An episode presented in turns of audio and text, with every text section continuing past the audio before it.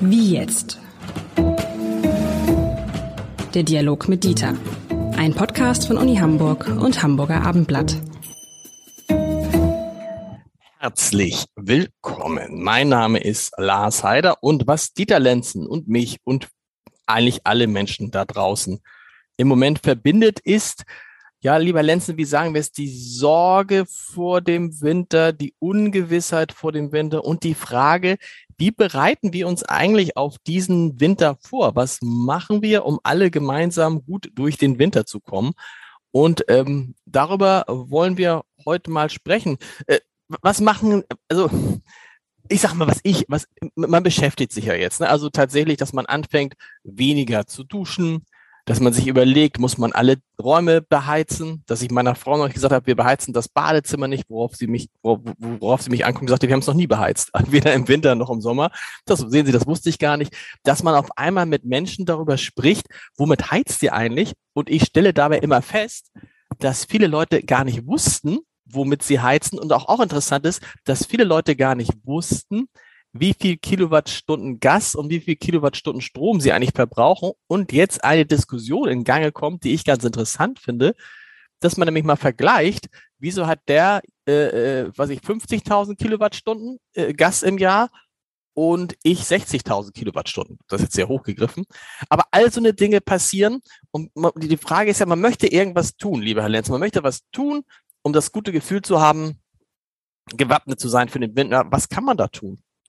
Also ich finde, erstmal ist es gut, dass man überhaupt das Gefühl hat, etwas tun zu sollen. Mhm. Äh, wir sind ja in diesem Lande gewöhnt, wenn irgendein Problem auftaucht, zu sagen, das ist nicht mein Problem, das hat die Politik zu lösen oder die Behörden oder sonst etwas. Äh, das ist schon mal ein guter Schritt, weil die werden es nicht lösen können, ähm, vielleicht auch nicht wollen teilweise. Das ist eine andere Frage. Mit anderen Worten, wir müssen trainieren. Das wäre für mich sozusagen fast ein Motto. Wir müssen trainieren mit Entbehrungen, vielleicht vielleicht nicht in extremer Form, äh, umzugehen äh, und nicht Forderungen zu stellen. Denn die Probleme sind nicht durch Forderungen lösbar. So, und jetzt kommen wir zu den zu den Notwendigkeiten selber. Es geht ja eigentlich darum, äh, zunächst mal Grundbedürfnisse Grundbedürfnisse ähm, zu korrigieren, zu, zu modifizieren, wie auch immer. Ähm, und das sind im Grunde satt sein und warm sein. Mehr Grundbedürfnisse sehe ich nicht, ähm, die wirklich sehr elementar sind. Da steckt übrigens auch eine Gefahr drin, das will ich nur sagen.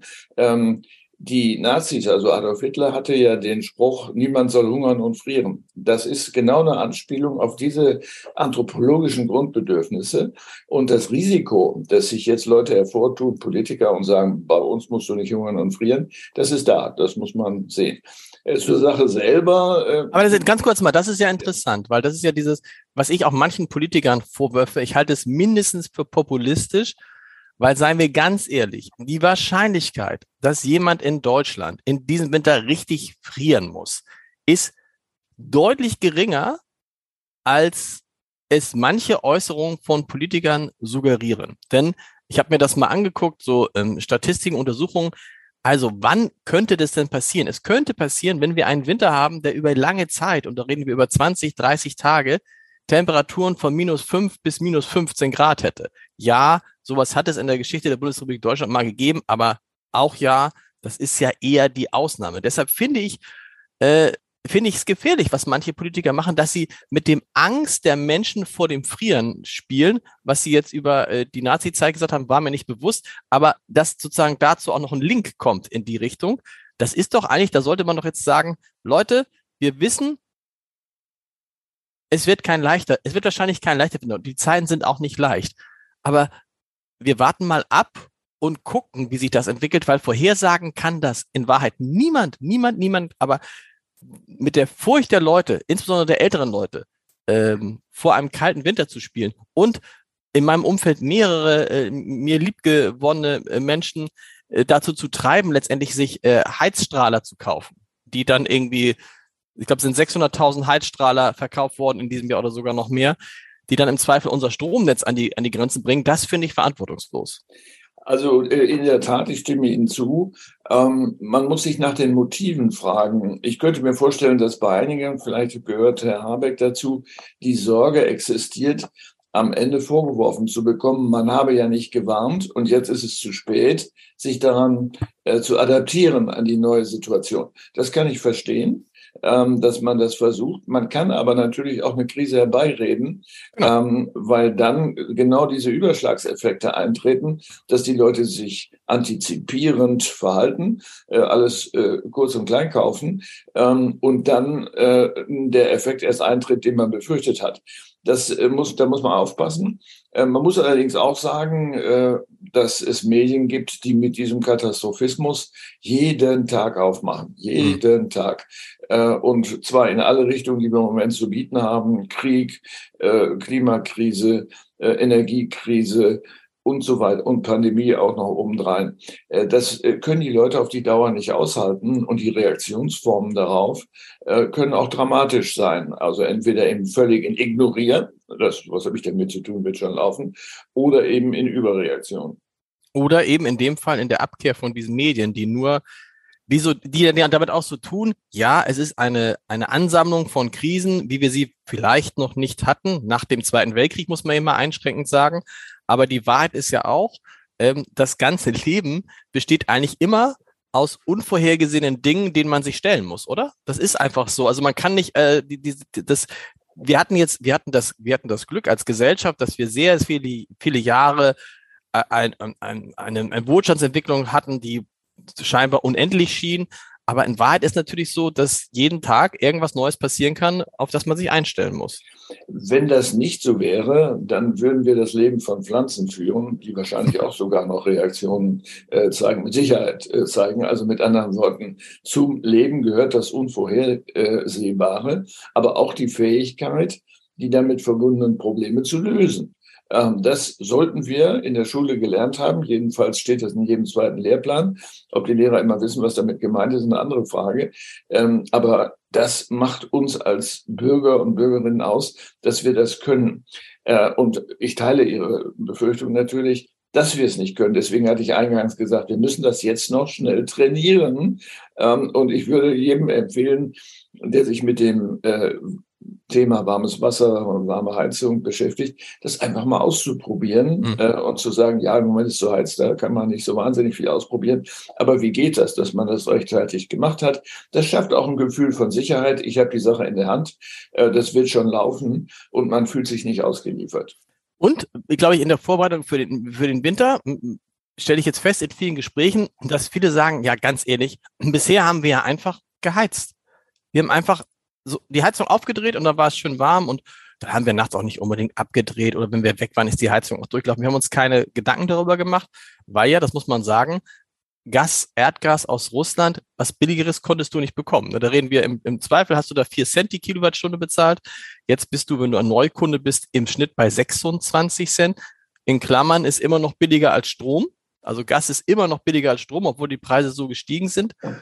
Und was man ja als erstes machen kann, man kann sich mal überlegen, wie habe ich eigentlich bisher geheizt und wie will ich künftig heizen. Beispiel, äh, eine Leserin erzählte mir, sie hätte bisher immer im Winter durchgehend, so von Oktober bis, bis Februar, immer 24 Grad die Wohnung äh, geheizt. Auf 24 Grad, weil ältere Dame ist, ist hier schon kalt und so.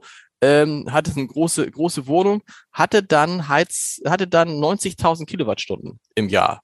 So, die kann natürlich, das sagt sie, ich kann das natürlich ehrlich gesagt fast schon mindestens halbieren. Das ist ja gar kein Problem, weil 24 Grad habe ich ja nur gemacht, weil ich es gern sehr, sehr muschelig hatte. Aber ich komme ja auch mit 20 Grad klar im Zweifel. Ich habe nur bisher mir darüber keine Gedanken gemacht. Mm, Richard von Weizsäcker, den ich in Berliner Zeiten äh, ganz gut äh, kannte und ab und zu getroffen habe, wir haben uns mal unterhalten darüber, wie er heizt, äh, witzigerweise. Und er sagte, bei uns im Hause ist es 17 Grad. Das reicht völlig. Und es gibt ja Polunder und damit ist das Thema erledigt. Klar, wir müssen das an unserem Körper schaffen, uns zu wärmen. Wir müssen uns aber auch daran gewöhnen, dass wir diese Wärme nicht brauchen. Sicher gibt es Unterschiede zwischen Menschen unterschiedlichen Alters oder auch Menschen, die krank sind und so. Das kann man alles berücksichtigen. Aber 24 Grad macht krank. Äh, das ist nicht etwas, was man als Reaktion auf Krankheit verwenden kann. Ähm, wir müssen ja sehen, dass je nachdem, wie warm oder kalt es ist, die Molekül Moleküldichte unterschiedlich ist. Das heißt, das Gefühl, wenn Sie bei 10 Grad nach draußen drehen, ha, das ist schöne frische Luft, hängt ja damit zusammen, dass äh, die Sauerstoffmoleküle näher zusammen sind mhm. und Sie einfach mehr Sauerstoff einatmen können. Bei 24 Grad ist das natürlich ein Problem. Also mit anderen Worten, im Grunde bräuchte man einen kleinen Katalog, nicht dessen, was alles möglich ist. Äh, da kriegen wir sehr viel, auch sehr viel Service, auch von den Medien, ist ganz wunderbar.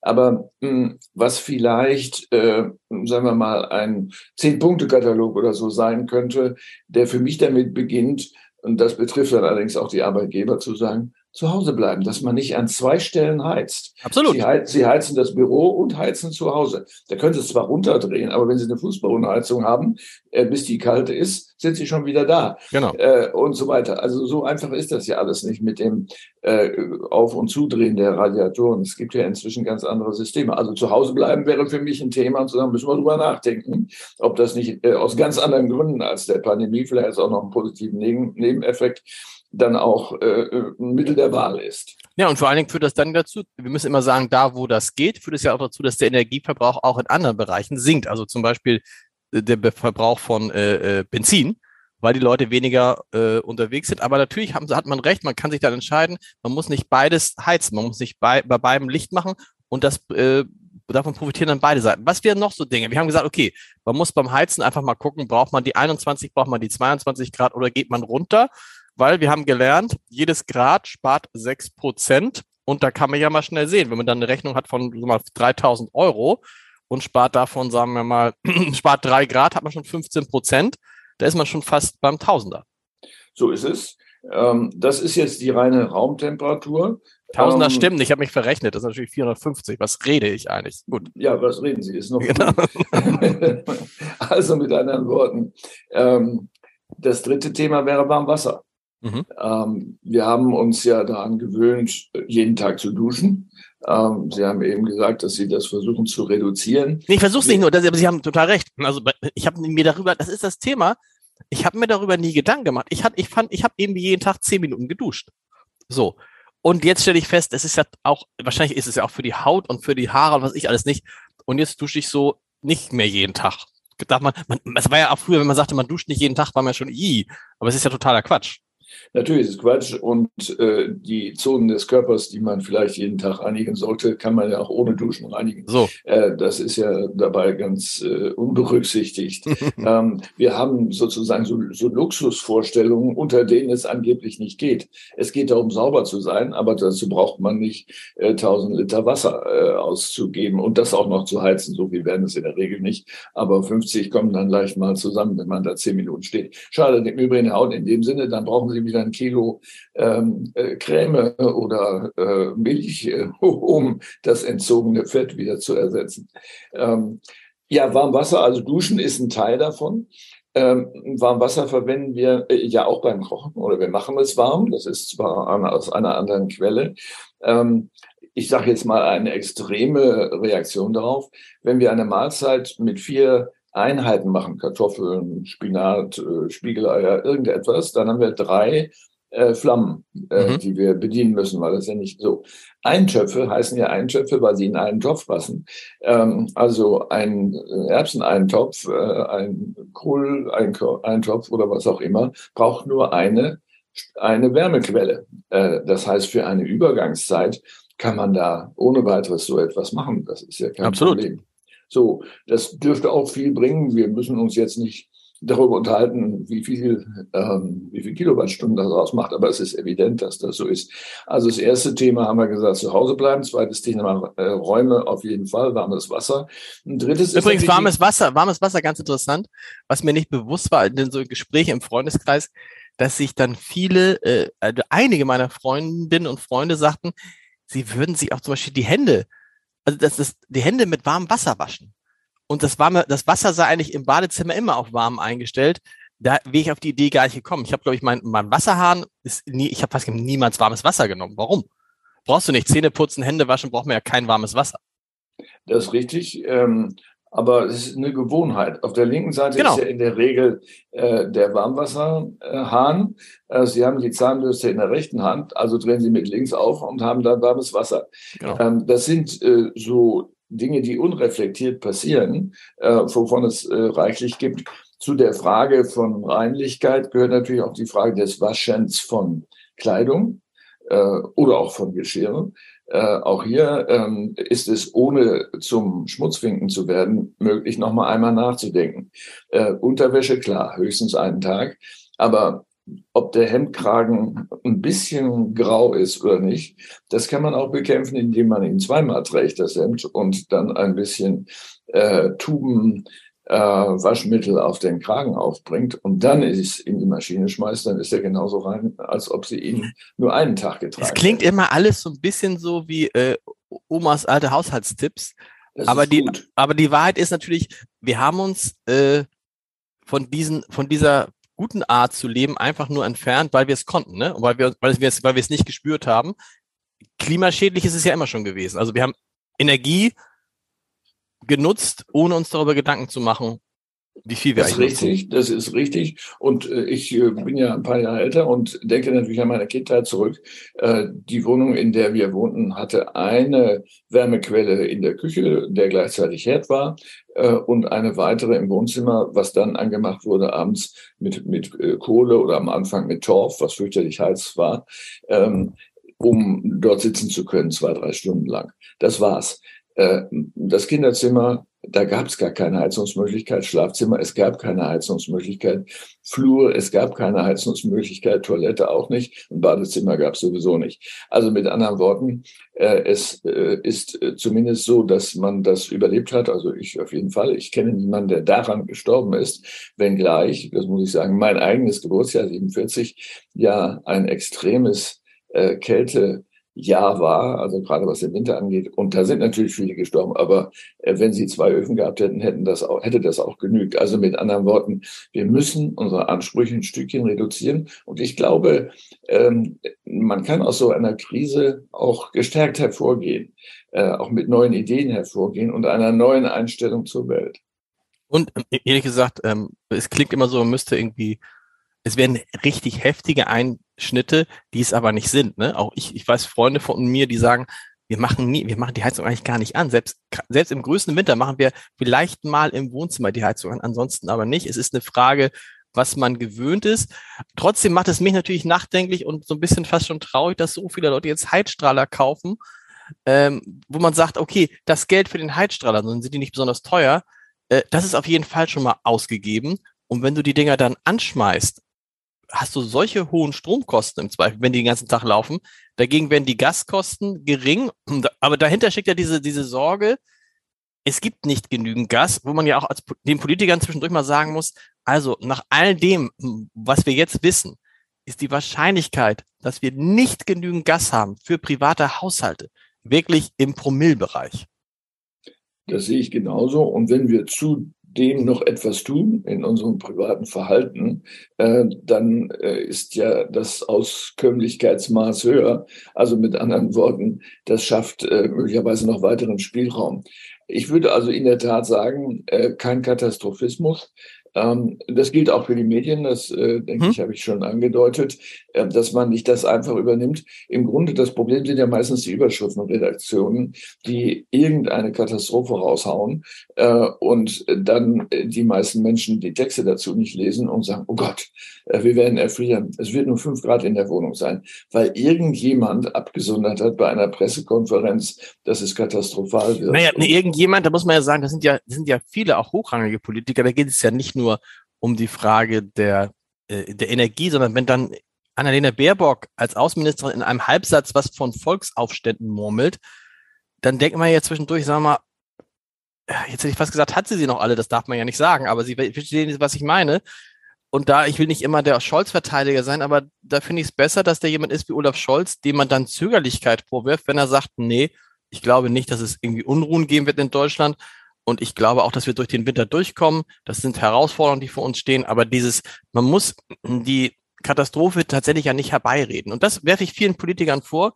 Und die machen das ja nicht, um die Menschen zu warnen, sondern die machen das aus schier zutiefst eigenen Interessen.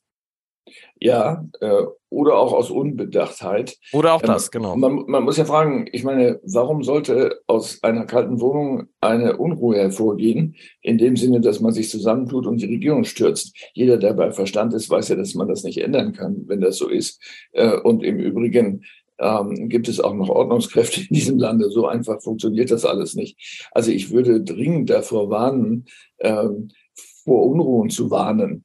Genau. Äh, nicht, weil es äh, die schlafenden Hunde weckt, sondern weil es einfach keinen Anlass dazu gibt. Äh, sondern ich würde umgekehrt sagen, wir müssen uns jetzt mal ein bisschen enger zusammenstellen, wird auch schön warm dann, äh, mhm. und, die, und diese Krise bewältigen, das kriegen wir hin. Das ist für uns eine Prüfung und am Ende gehen wir mit äh, äh, wachsendem Selbstbewusstsein daraus hervor. Und ein interessanter, angenehmer Nebeneffekt, ich weiß nicht, wie Sie das erleben, wenn man sich jetzt mit Freunden trifft oder mit anderen Menschen spricht, das Thema Energie ist ein besonderes und auf einmal sind so Partythemen, so Wärmepumpe ist eine Riesenparty, ist ein Riesenparty-Thema, Vorlauftemperaturen. Das heißt ja, alle machen sich auch jetzt, da muss man glaube ich auch aufpassen, dass man nicht aktivistisch wird und alarmistisch, aber machen sich Gedanken, was könnten Alternativen sein? Und diese Wärmepumpe, die ja, bis, die ja bisher, ich glaube, 250.000 Mal in Deutschland im vergangenen Jahr äh, äh, neue Wärmepumpen installiert, das ist für viele jetzt auf einmal ein Thema. Das ist richtig, aber auch hier haben wir einen ähnlichen Effekt wie bei den Heizstrahlen. Stellen Sie sich vor, Sie hätten vom einen auf den anderen Tag für jede Wohneinheit eine Wärmepumpe, was Sie an Strom brauchen, um ja, die klar. in Gang zu halten. Dann haben Sie das gleiche Problem. Ähm, das historisch betrachtet ist es natürlich ein Wahnsinnsversäumnis, äh, der Regierungen unterschiedlicher Couleur der letzten 30 Jahre, sich darum einfach nicht geschert zu haben. Mhm. Äh, bestenfalls in der naiven Meinung, es gibt nie wieder Krisen, äh, die Welt ist paradiesisch. Aber dann kann man sagen, ist man für den Job auch nicht geeignet. Aber warum das alles nicht betrachtet wurde, äh, wir als Bürger haben gedacht, naja, es gibt natürlich Institutionen, die das ständig überwachen, wie unser Gaszufluss äh, Fluss ist, dass ein Riesengasspeicher nur zwei Prozent gespeichert hat, der den Russen gehört. Das muss doch irgendjemand gemerkt haben, mhm. Äh, dass das der Fall ist und sich gefragt haben, warum schicken die nichts? Also ich frage ganz naiv bewusst, so dass wir sagen, naja, das ist doch ein Steuerungsversagen, was dort stattgefunden hat. Warum ist das so? Und dann fangen wir mal an zu analysieren, warum man das nicht für wichtig hielt, sondern anderes für wichtiger. Äh, dann werden aber grundlegende Fragen gestellt werden müssen. Und wir werden uns viel zu verzeihen haben, um Jens Spahn zu zitieren aus der Corona-Pandemie. Lieber Lenz, und wir beide werden, glaube ich, noch viel über dieses Thema sprechen. Nächste Woche gibt es eine neue Folge von Wie jetzt. Bis dahin. Tschüss. Ja, tschüss.